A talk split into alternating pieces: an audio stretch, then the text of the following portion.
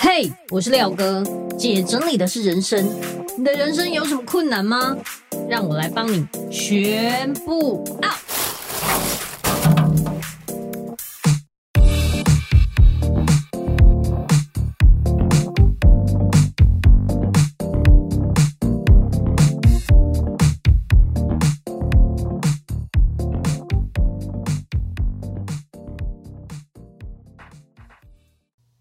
大家好，我是收纳幸福廖星云廖哥。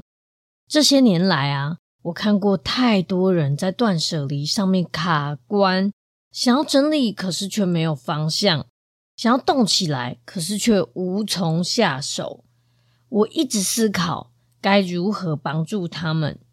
看完《原子习惯》这一本书之后，我就开始规划一系列有趣的小任务。把想要执行断舍离的物品拆成最小单位，一点一滴的累积，培养出断舍离的习惯跟信心。在二零二三年，我们发起了无痛断舍离运动，把断舍离这件事拆分为三百六十五天，透过三百六十五个断舍离小任务，例如一月一号丢掉一张皮夹内的集点卡，二月三号。丢掉冰箱冷藏一件过期的商品，这是不是超简单、超 easy？透过大家的力量跟分享，目前已经累积超过八万个任务被完成，看了真的好感动。大家力量实在太伟大了，从十岁的小朋友到六十几岁的大姐，都可以轻松完成任务。只要你持续一整年的无痛断舍离运动，还可以拿回完赛奖金九百元。从现在起订购我们的一日一舍日历书，不但可以参加明年的三场线上直播讲座，还可以享受优惠价，只要一千一百元，现省一百八十元。现在就加入我们，让无痛断舍离运动能够延续下去。也会因为你的分享，鼓舞更多人正视自己的生活。每个人都可以一步一步动起来，让断舍离扩大成为全民运动。干净的家会有好事发生。欢迎透过下方链接订购，一起动起来吧！欢迎回来，姐整理的是人生，我是你的整理师廖星云廖哥。这集呢非常的特别，因为我请到了可以让我生出。这个 podcast 节目的背后超级顾问，来有请我们的大师 Keno，我就是要这样介绍。谢谢谢谢，不是大师，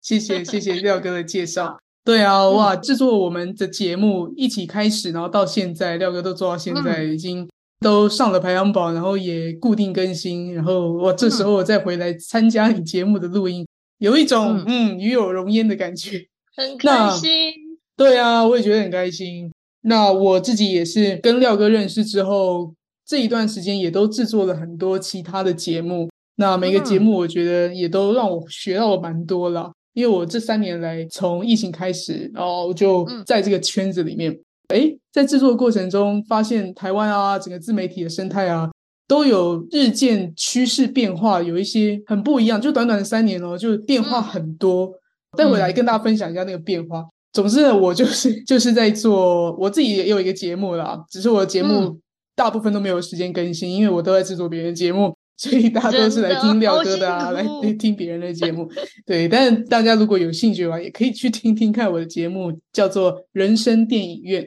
对，然后我是因为人生电影院哦，大家追踪起来。没错，我因为我之前在做 Podcast 的产业的顾问之前啦，嗯、我是在做录音师，嗯、然后也有在做声音的艺术。嗯比如说一些展览啊等等的，嗯、那我这次会做这些东西，我就觉得，诶，有一些生活的观察，比较像人生的缩影，嗯、它可以像一个看一部剧一样。你比如说，你今天遇到一件你在现实生活中你可能没办法接受的事情，可是你把它当看电影一样去看的时候，你反而会收获很多领悟，觉得很有趣。对，觉得有趣，然后你同时不会太有情绪。嗯嗯那我的 podcast 其实就有点用这种初衷去进行，给自己的一些日记的提醒啊，然后也请一些我觉得很欣赏的人这样子，超棒。对啊，那今天我们是要聊制作 podcast 这件事情，还是要聊关于创作呢？因为我其实以前在还没有认识你之前，我有开 podcast，可是呢，嗯、因为我开了 podcast 之后，我呃战斗力不足，所以录了两集我就结束，就结束了。嗯、然后那一个节目就等于荒废长草。那我发现有蛮多人都跟我一样，好不容易真的辛辛苦苦生出了一个节目，对不对？也录了一集两集了，结果却再也没有战斗力做下去，因为。第一没有架构，然后第二就是也不知道方向是什么。嗯、那你帮助了我做这件事情，除了一开始给我那个方向以外，然后也让我遵循这个架构去创作。基本上每每个月 都一定会有产出，每个礼拜一天，那越讲越多了吗？就是几乎都会有产出，所以反而让这个节目就是可以很顺利的运行下去。你觉得当初你是怎么来规划我这个人的？这是我很好奇的。我觉得你刚刚讲的那个重点啊，其实真的是很多人会遇到问题。就是如果今天你不是公司行号嘛，你是个人，嗯、然后你想要开转型做自媒体，对但你的目的如果没有很精确的话，那你一定会虎头蛇尾啊，因为你也不知道你要去哪，对不对？就是我们人生中很多事都是类似的啦。啊、那我觉得做自媒体也是。大家知道说哦，现在最近趋势大家都在做什么，那我也想试试看。可是如果没有很精确的知道说做下去我，我我是要体验什么？比如说我就是要赚到钱，比如说哦，我就是要认识到朋友，嗯、然后它不一定是那个很商业的哦。就尤其是我们做个人的，你的意思是说开节目的目的不明确的话，是吗？嗯嗯嗯嗯嗯，对对对，嗯、就是或者说大家觉得做 podcast 节目只有一种效益。就是冲上排行榜赚到业配，嗯、对对对，我觉得这是比较多人的迷思啊，也是我这两三年来看到比较多的案例。他之所以觉得不成功的原因，就是因为他只认为唯一成功的原因就是冲上排行榜跟有业配。可是 Podcast 这件事情，在全世界来说，它的格局啊，不是只是单一 Podcast 这个东西有没有被听见，而是它是在很多你的人生事业蓝图里面，它会是一个杠杆。它放在一个点上面，可以对，可以触发什么，认识什么人，或是利用这个平台连接，或是学习新事物。哎，其实反过来说，你其实省到很多钱。但是我觉得这是大家没有去看见，比如说交到朋友，比如说练习到你讲话的口才，嗯、比如说像时间管理，甚至大学生，我去台大演讲啊，大学生现在都在开 podcast，他们都没有商业目的耶，但是他们开节目很很有趣。嗯。就有点像你自己给自己立一个 project，、嗯、然后说哦，我要来研究某议题，然后我做一个节目，然后邀请欣赏的人跟这个主题有相关连结的人，哦、有点像他的主题的作业的感觉。对对，等于说其实他变相的省下去外面听演讲的钱，他直接把他想要邀请的人拉到自己的节目，因为他有平台嘛。哦、对，所以所以对他来说，做节目的效益太多太多了。可是，当大家都只认为 podcast 就是哦，有没有收到钱啊，有没有业配啊？如果你的观察点跟目标，发点如果是这样，其实很可惜耶。对啊，很可惜是你没有感觉到快乐，然后你也会做不下去，因为你会执着在那个成功的点。那没有那个成功，你就会觉得啊，你看很多人都，比如说二零二三年开头，嗯，就台湾就有一半的节目停更诶。这是一个很恐怖的数字，真的，真的有这个数据，真的有这个数字，真的真的，因为我们就是做 podcast 的，其实有一个 秘密的群组，嗯、叫做李明大会。可是会加入这个群组的人上限是五百个人，然后就是有人踢掉，有人会加入，所以你比较早期做节目的人，你就会被加进去。嗯，然后里面就有很多的做 podcast 的大佬们都会固定哦，每个月会分析说有多少节目停更了，然后有多少节目成长百分之多少这样，然后都是有 based on 那些。hosting 的数字，对对对，然后为什么台湾会二零二三年突然有一半会停更呢？原因很简单，对，就是台湾人认为说做节目这件事他看不到长远的效益，然后进来试水温之后觉得哎没有意义，没有意思，嗯。对，然后就退了。可是这件事情是好是坏，就是它坏就坏在哦，台湾人对于做自媒体这件事情可能没对，都就是我们比较喜欢说哦跑进去看，然后觉得好像没有没有什么价值就出来。可是国外的人，他们可能看的就不是 podcast 嘛，他们看的是一整体嘛。对，对，那你看一整体的时候，你就会知道这这个 podcast 可以利用它来做什么，它有一个布局。可是台湾人只看那个点的话，呃，我们就很容易觉得很很挫折。那有很多人因为这样挫折退了，那退了这个圈子的同时呢，很有趣的，我们就有发现，当这个圈子少掉那一半的人以后，原本留下来的那群人呢、啊，就浮上水面。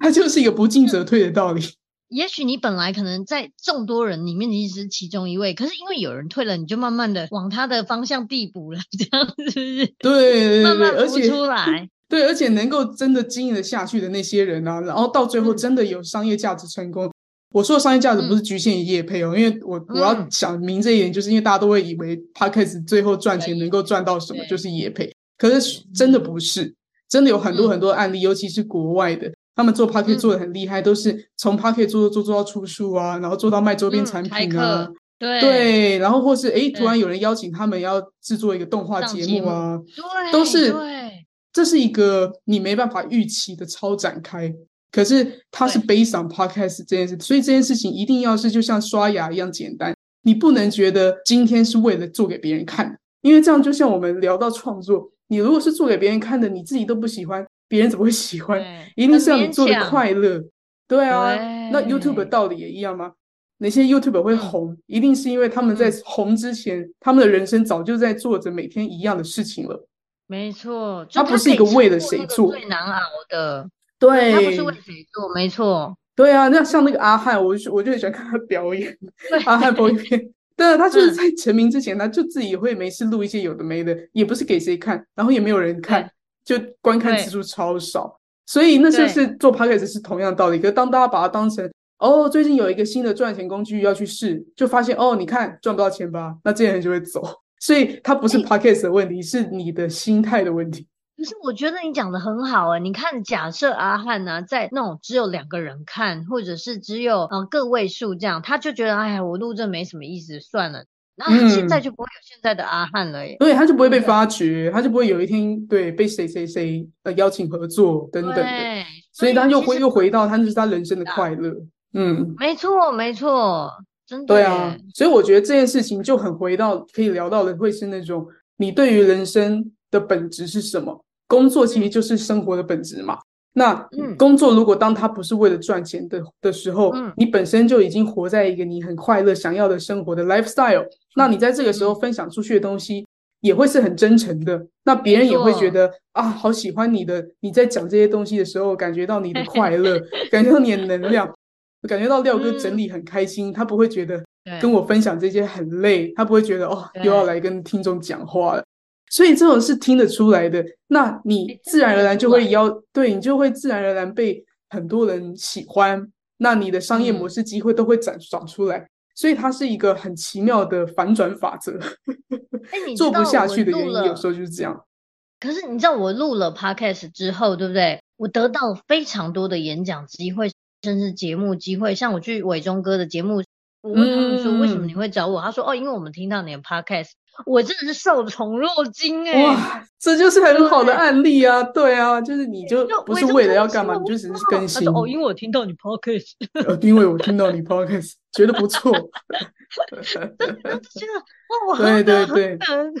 对，而且有时候甚至你只要不要说人多啦，就比如说你早期更新的时候，就算节目只有十个人听好了。十个人听哦，但是有两个人私讯你，很常告诉你说你的节目给了他很多帮助，然后很感谢你。你那一整天哦，我觉得不是一整天，我会开心一个礼拜，你就会觉得你人生很有意义。哎，我跟你说，虽然我很锵，就是我手机不是 Apple，然后所以我根本看不到那五星好评是什么，我看不到里面的好评。哦，然后但是我就是靠就我经纪人的手机是 Apple，对不对？我觉得只要遇遇到他，我就说你哎，你点开我看一下我五星好评。然后，然后，但是我看了那里面的好评之后，真的超感动。有的人就说啊，因为听了你这节目之后开始动起来，几乎把家里一半丢光了，什么之类的。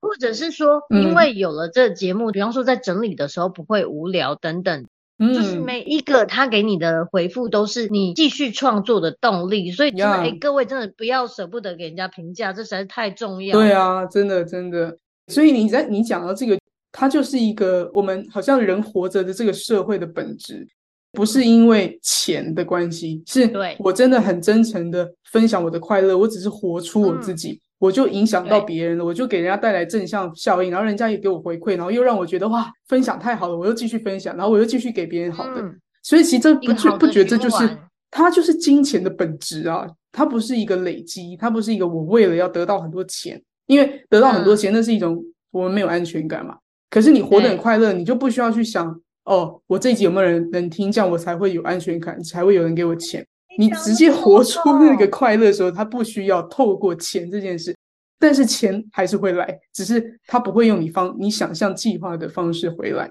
对，就是我觉得啦，不管我在收纳，或者是我在做 YouTube 的直播啊，或者是录 Podcast、写文章等等、嗯、这些事情，我当初要做这些事的时候，并不是在乎说如果有人看的话，或我会不会遇到广告主给我之类的啊，或者是说我会不会得到业配。不是都没有想这些，我只是希望如果有更多人可以听到或看到我的节目的话，他受到影响，他就可以把他家整理好。那因为这个初衷是好的，然后散发出去，人家感受得到。那当然，我觉得你的节目优质，或是你的故事感动他了，对，那个后续的效应之大，是我都无法想象的。反而是因为这样，金钱就会伴随而来。就我没有想说我一开始要赚钱，可是因为这样我就赚钱。所以廖哥，你会是我？我 哎、欸，我旁边有我旁边那一位经纪人说他是很想赚钱。哦，所以所以他在当经纪人嘛？那个赚钱是交给他思考就好，我们只要活得快乐。就商业模式交给他，我们就认真的就是创作，因为我们就是艺术家，我们没有在管钱这件事。其实这就是很有趣的事情哦，就是为什么会有顾问的存在？就是一个人可以很快乐做事，但是你也要去学习工具嘛。比如说，像我们来学习录音，我们来学习怎么把你很快乐的事情变成人家听得懂的语言，这些东西其实都是要练习的。所以我觉得我比较在帮助到大家的一块，就是把很多你脑子里很想要表达的情绪，然后用系统化的方式告诉你，在 Podcast 上面别人听到的感觉是如何。所以，诶，有时候我们可能跟 A 朋友叭叭叭聊了六十分钟，然后讲到一个重点，可能那已经是六十分钟之后了。那我们在聊 Podcast，人家没有那么多的六十分钟之后才听到你告诉我什么重点嘛？对。所以我们在思考逻辑上就要换一下。嗯、那那个过程里面就会有很多的学习。嗯、所以我们作为顾问，我觉得，比如说我跟廖哥的合作，我觉得我我不能够取代你也是你的你的经验跟你的专业，是是在你的脑子里面内建的。对，那我比较只能是当做你第二个脑袋去哦，帮你看说啊，你这个东西这样讲的话，用 Podcast 平台呃翻译成声音的时候，人家的感觉会是什么？那我们来微调，那那个微调到最后其实也是商业模式的微调啊，因为别人听到你的感觉，他就会记得这个品牌印象嘛。那你之后要发展的，对你的商业模式，它也会有同样的品牌印象。所以每一个人的商业模式，它都不可能是一样的，它一定都是跟着你的这个印记走。大家都会，比如说很多人都会问我说：“哦，我们第一次咨询就说，那我可以怎么赚钱？就做这个之后，我要怎么赚钱？”啊、对，但是我真的不是要抨击大家有这个想法，因为不知道的时候，嗯、你真的就会害怕嘛。就像为什么大家会觉得 Podcast 是不能做的？嗯、但其实，当比如说心态就调整，像廖哥你的心态，你也是本来就活在这个快乐的生活里了。嗯、那这个时候，就很爱聊了。对，你本来就很爱整理，你本来就很爱分享的。那你在做这件事的时候，我们已经少掉很多阻力，在处理你那些初衷的感觉。那这时候就可以比较顺畅的就说，哦，那我们把你的很多的专业、你的兴趣、嗯、你平常的、嗯、呃、你的天赋，比如说就是那种你不知道自己很擅长分享，或是你不知道自己很擅很擅长时间整理，或是多功能处理。这些东西，哎，我们把它有点像做整理，我们把所有东西从衣柜里面拿出来。然后一件一件放说，哦，我们这样搭出这一套就是适合你 Podcast 呈现的方式。那我们就设计好，哎，五套，对，五套衣服，那就是五套五种哦，你做 Podcast 节目的单元，对对对。然后某个单元，我们我作为顾问，就就是帮你们去看嘛，就说，哎，那我们先去做什么单元？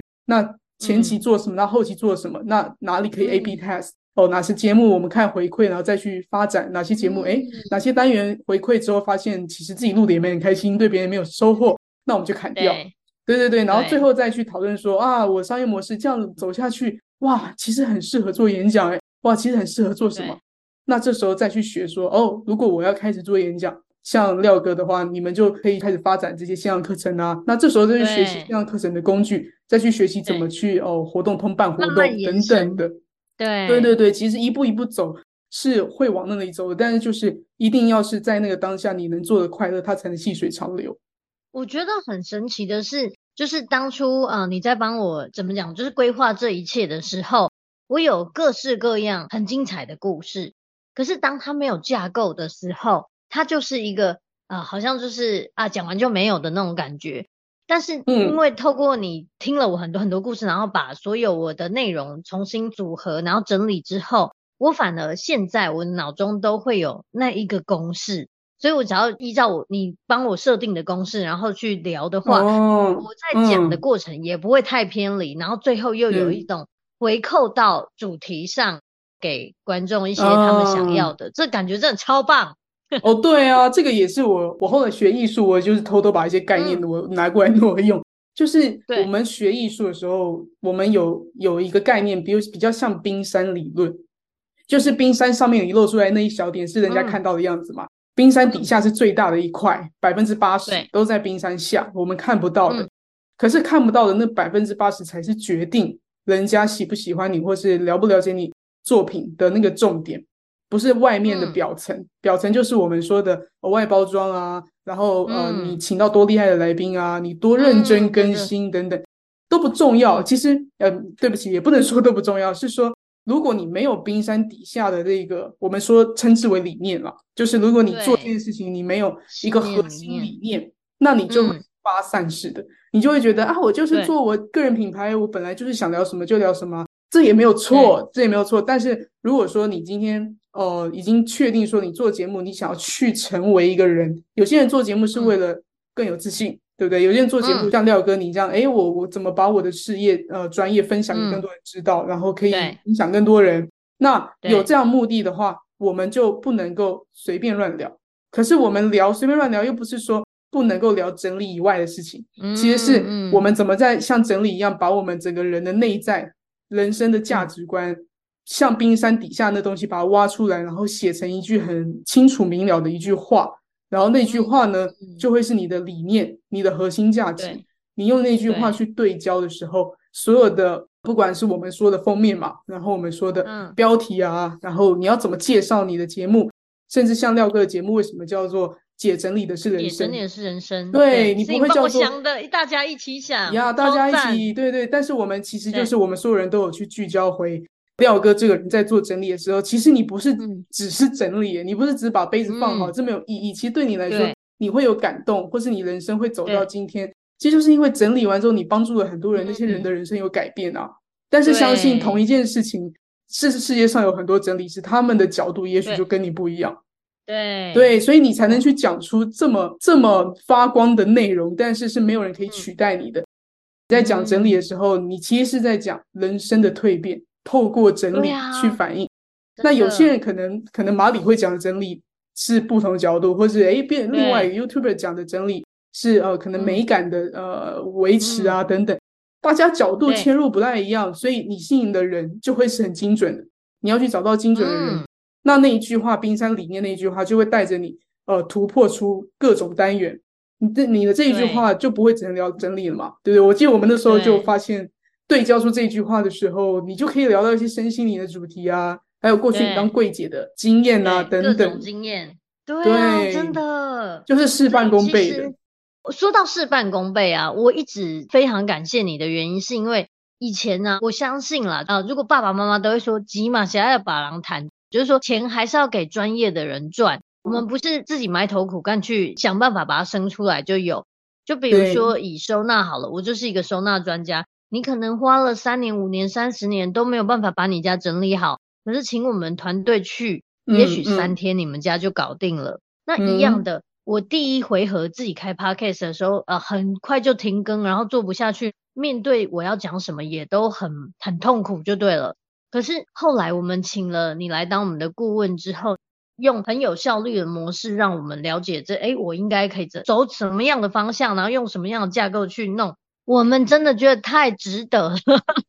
就是 真的应该是说，就是我好受宠若惊。真的，我们我们真的觉得非常感谢的是，当你把你的不会的这个点呢，交给一个专门在处理这件事的人，嗯嗯对他来说也是很 easy 的，他可以马上看得出你哪里有缺失，你应该要怎么组合才会是最好。嗯、那我自己在收纳就是这个强项，嗯、可是我在我的 podcast 节目是啊、呃，有点有点不知道方向的，所以。我觉得啊，交给专家就对了，真的钱花的太值得。对，所以做节目这件事情，其实我觉得就跟工作一样，嗯、就是你要过得快乐，嗯、做这件事本身对你有意义，嗯、你再去做，就会会比较倾向给大家的忠告啦。因为我自己也，我觉得我也走过一遭，是为了要追求说我能不能够得到我想要得到的名利等等，可是到最后。嗯还是回到我日子怎么过，然后我那个过日子的分享，其实、啊、其实本质上就是在做节目啊，就是这种心情。我又要回到我刚刚讲的，就是我最近在看老子，就那一本书上有说，也许过了一百年之后，嗯、我们都已经不存在了，就我们都死了嘛，对，对不对？对。所以你现在这些可能跟别人争论啊，或者是说你汲汲营营想要得到的功成名就啊，呃，更多的金钱，一点意义都没有。所以真的要活在当下，嗯、就是爽我就爽，嗯、我就是要任性的过生活。对啊，其实人活着真的是体验呢，就是活得快乐是最重要的。嗯，好，对，没错，活着真的是最快乐的体验。然后我想要问你说，你制作了这么多 podcast 节目啊，嗯、然后也听了那么多 podcast 的节目，你有没有觉得有一个很神奇的事情是？声音是一种非常真实的呈现。嗯、那有一些 podcast 节目，不管那个人讲再好，我就是听不了。有没有这种感觉？有啊，非常有。人家都说声音就是第二个外表。呃、嗯，我觉得它比看画面更是，是因为画面你有很多的分心，就是画面呢、啊，你会哎看他衣着啊，然后看他长得帅不帅、漂不漂亮，然后他今天的那个在哪里，对，你就会比较分心。可是听声音这种东西就有点像你去看展览，你去看一幅画，你是到呃 museum 去看的时候，那幅画就只有一幅放在中间，你就会很认真的去看，然后你就会看到它的层次，或是哦你就是不喜欢，你就是不喜欢，所以声音就是很忠实的反映你就是喜欢，你就是不喜欢，真的。所以啊、呃，我我觉得啦，你给了我一个很大的肯定，是这样，就是说我小时候因为声音是比较粗，然后比较低，就现在这个声音嘛。都被别人笑，哦，那你好像讲过，对，对，你那时候想说你这样还可以开节目吗？对，没，对，我想说我声音这样，可是你说这是我的个人特质，那别人一听就知道是我，结果没有想到我的这个声音特质在 Podcast 上，你一听就一定知道是我，对，我没办法用那种很温柔，各位来宾，对，哎，我不会不会讲啦，反正 就是我没有办法假。假出就是一个那种非常主播的声音，可是我的声音很真实的呈现我本人的 样貌，没错。所以这件事情又有一个我的制作结论可以分享的一句话，就是、嗯、节目的好听啊，其实绝对不是因为你讲话咬文嚼字很清楚，这是绝对的。然后呢，有时候呢，不是因为你的内容好，有时候真的是因为你内容很好，但是有时候呢，如果你内容不好。但是你讲话出来的那个起心动念跟能量是对到那个频率的人，嗯、他就是会喜欢听。所以我们会听到很多节目，明明就是没有在聊什么内涵的，但是为什么他们那么多的粉丝？其实就是他们讲话很真诚，或是某一些有共鸣到他们的听众，对，好笑，或是说哦，我就是觉得他的个性跟我很像，然后我可以听得出来他在职场上很困难啊，然后很辛苦，然后跟我很像，就是有有对。对，所以所以能量这个东西是是真的很真实的，讲话当下的情绪能量，嗯、它一定会被传递出去，就算那个人没有感觉，他的潜意识就会决定他喜不喜欢。哟、嗯，好神奇哦！对啊，所以这东西我就觉得就就像做创作一样，我们不能把它当成代办事项。如果你把它当成代办事项，它就超没有灵魂的。就算一个皮很好看，像农场标题，哇，这个标题我觉得很惊悚，我很想知道，但点进去你觉得里面烂烂的。哦对，你就觉得哇，这什么东西，浪费我五分钟，是一个能量，所以那能量无关乎你聪不聪明、厉不厉害，这也是大家会觉得我不能做节目哦，我不能展开我的自媒体之旅的一个原因。嗯、一个就是你说的嘛，嗯、哦，我讲话是不是要很好听，咬文嚼字啊？嗯、然后还有我是不是要呃要讲出很有内涵的东西？其实真的不是，嗯，就是你很纯粹的、真心诚意的分享你的喜悦，尤其是对，不管是难过也好哦。就是真心诚意，他都会有一群共鸣的人，嗯、太感动了哇！我觉得这一集啊，给很多那种想要录 podcast 的人得到了很多的鼓励。那我也希望大家，就是、嗯、如果你很想要自己录 podcast，但是你不知道要怎么去发展，其实你我觉得你可以先把你喜欢的这些喜欢的节目先呃认真听一下，嗯，他们吸引你的点是什么？然后当然也可以像我这样，就是寻求专业的帮助。那最希望的是，如果你真的有了 Podcast 的节目，一定要认真的更新，绝对不能就是可能三个月，然后五个月，然后很久很久想到才录一集。嗯、但是如果你可以一直出现，不管你讲的好不好，如果你可以一直出现，大家对你的印象就会很深刻。那你的节目。自然而然就会被大家看见，嗯、不用担心没有人在听，因为对呃一开始都是比较困难的，但之后呢，它就会像一个雪球一样越滚越大。像我的节目现在已经有一百万收听了，谢谢，真的是太厉害了，很开心啊！你们真的是太太厉害了，你们你们更新的动力跟积极度，我觉得也是一般人少有了，就是因为你每天都被逼迫，然 后因为你每天，但是你也真的有去做。然后跟你也真的很有心的，这个这个有一件事情也是你真的有在活在这个整理的世界里面，活得很快乐，所以你才可以一直要要录哦，好来讲，就是你可以这样子做。可是很多人如果说他一边生活没有想要学习的话，你没有去真的认真生活跟输入的话，你突然要录的时候，你真的也会脑袋空白。我觉得，如果可以的话，让你的生活啊，每一个你你会想要跟你朋友聊的事情，你都可以把它记录下来。你会想跟别人分享，嗯、想跟你的家人分享的所有事情，你都可以把它写在小本本上。就像我们可能会记录我们的梦啊，记录我们的跟宠物之间、跟孩子之间、跟工作上任何东西，也许它都会成为你的素材，成为你 podcast 的内容的养分。嗯也许不是现在，可是过一阵子你再回头看啊，这个可以刚好跟我之前的某一个事件连接在一起，嗯嗯，然后就可以再跟更多人分享。我相信，像我说的，你回馈出去的东西，到最后别人也会回馈回来给你，这是一个很棒的循环。对，而且是在做法布施。最美。我常常这样跟跟我我说，我常常跟我的客户学生说。知道吗？做 podcast 是法布施，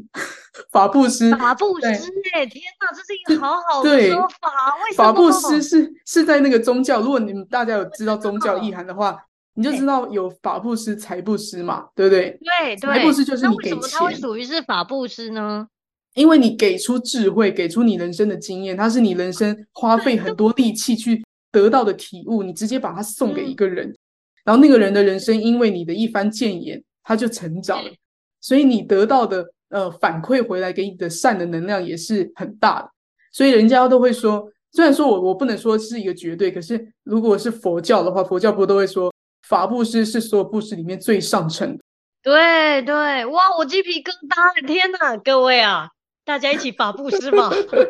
对，法布施你就会带来善循环。然后你也会过得越来越开心，对啊！哇，这集实在太精彩了，有 有眼泪，有眼泪，对对，谢谢 Keno。那呃，如果你觉得这一集啊对你来说很有帮助，或者是说你刚好也是想要录 Podcast，但是现在还在一个很彷徨的阶段，嗯、听到这一集你真的赚到，那欢迎你分享出去，然后也可以到我的 Apple Podcast 底下评分留言，一定要给我五星好评哦。也可以到我的粉丝专业收纳幸福廖星云留言跟我说说你听完我 podcast 的感想。那我们下集见，拜拜，拜拜。